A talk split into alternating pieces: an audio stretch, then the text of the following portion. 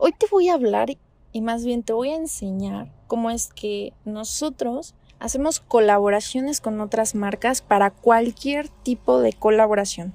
Y para cuando hablo de cualquier tipo de colaboración me refiero a Instagram Lives, Facebook Lives, un post o cualquier otro tipo de contenido en el cual tú desees colaborar con otra persona.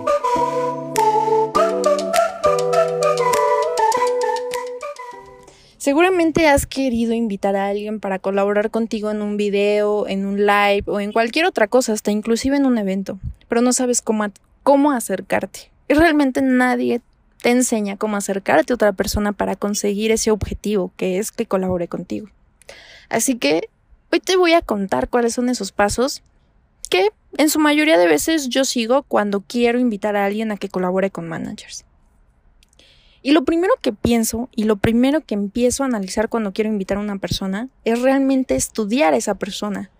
A veces invitamos personas que creíamos, y tal cual así lo digo porque nos ha ocurrido a un inicio, creíamos que esa persona era ideal para la colaboración que queríamos, pero no nos dábamos el tiempo de investigarla, de saber si esa persona realmente coincidía con los mismos valores que tenemos en managers, si realmente estaba completamente capacitado para dar información relevante sobre lo que queríamos hablar, si realmente era una persona indicada para colaborar con nosotros.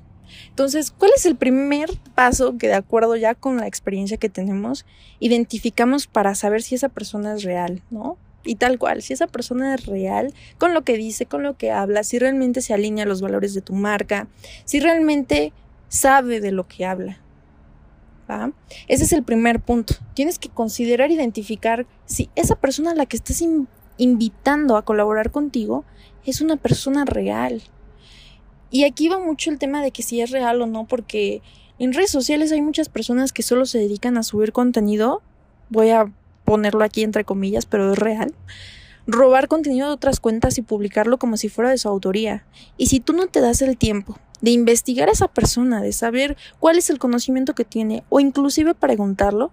Y a veces esto es lo que pasa, ¿no? Cuando queremos invitar a una persona por pena, por no preguntarle, oye, ¿en qué eres experto? Oye, ¿qué información?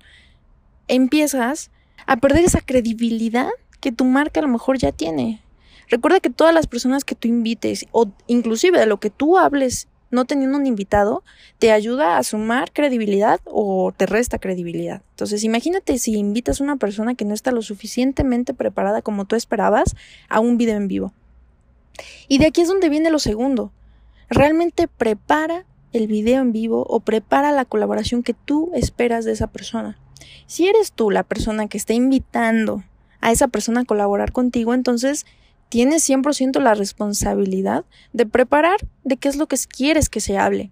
Ah, supongamos, yo quiero hacer una colaboración en un video en vivo con una cuenta eh, en la cual lo veo como un objetivo para alcanzar una mayor audiencia porque ya analicé que es una persona que realmente tiene una buena audiencia, tiene un segmento que a mí me conviene y que a esa persona también le puede convenir. ¿Por qué? Porque siempre debe ser un ganar-ganar en todas las colaboraciones. Así que si ya analizaste todo esto, ya definiste el tema, ya viste en lo que pueden colaborar y sumar, pues entonces arma un formato, y este es un consejo que les damos, es que armen un formato en el cual ustedes definan cuál va a ser, por ejemplo, eh, la dinámica del video en vivo. Ah, pues los primeros cinco minutos, vamos a esperar que la gente se conecte. Mientras tanto, voy a presentarme, voy a presentar a mi invitado.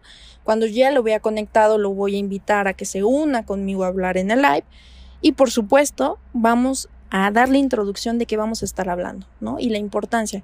A mí, en lo personal, siempre me gusta iniciar mis videos en vivos con una pregunta, porque esto me ayuda a generar interacción entre las personas que se van conectando y que realmente se quieran quedar hasta el final, ¿no?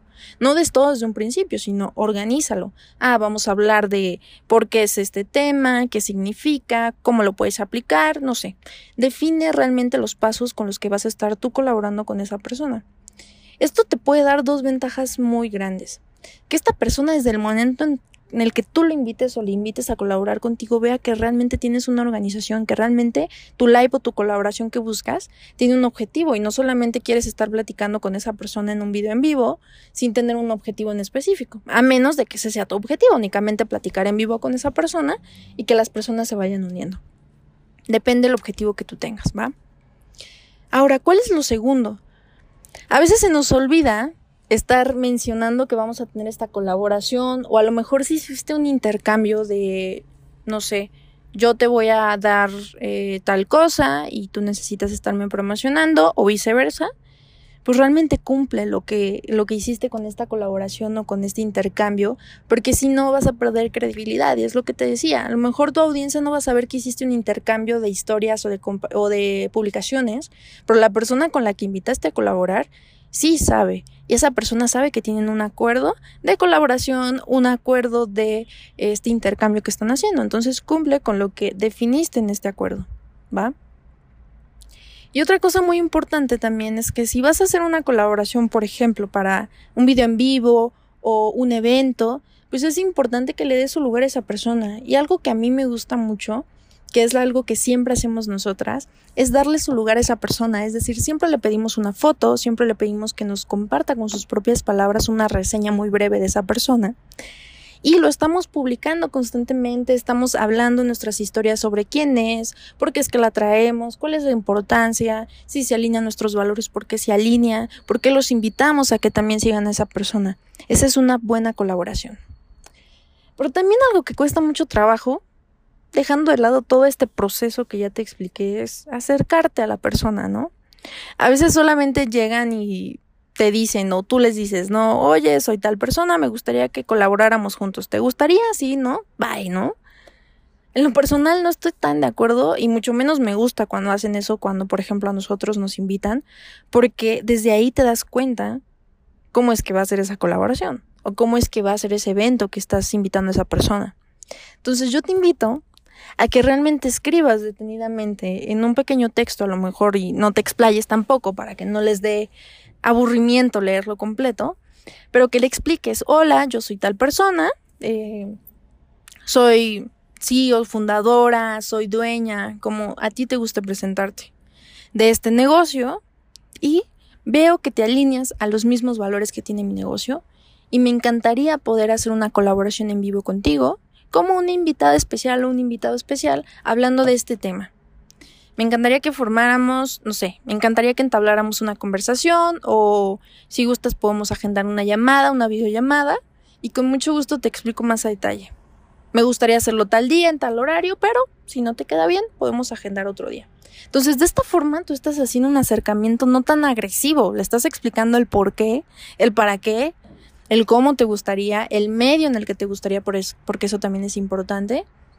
Y muy importante, si estás considerando hacerlo con una persona de otro país, considera, y hay que ser accesibles y flexibles, si vas a hacer un video en vivo, pues que consideres las diferencias de horario que hay. Y buscar algo que les ajuste a las dos personas. ¿va? Entonces, estos son los consejos de cómo puedes acercarte, cómo puedes hacer el proceso de colaboración, realmente que es importante que te comprometas en esa colaboración y que por supuesto cumplas con todos los acuerdos que hiciste de esta colaboración que vas a hacer con esa persona que invitaste. Así que espero que esta información te ayude, que realmente te animes a hacer colaboraciones porque déjame decirte que no solamente en Facebook o en Instagram o en estas redes sociales que tienen todo en común, te va a ayudar, sino en cualquier otra, hasta inclusive en LinkedIn cuando puedes hacer un video en vivo con otra persona que también tiene conexiones que te puedan ayudar a aumentar el, alcance que puedas tener en tu cuenta o en tu perfil personal o profesional, pues entonces haces esa colaboración con otros expertos. Entonces, no te olvides que este es uno de los medios más fáciles de llegar a comunidades realmente segmentadas y obviamente analizando que esa comunidad, que esa persona que invitas, tenga los mismos intereses que tus clientes o potenciales para poder monetizar más adelante. Thank you.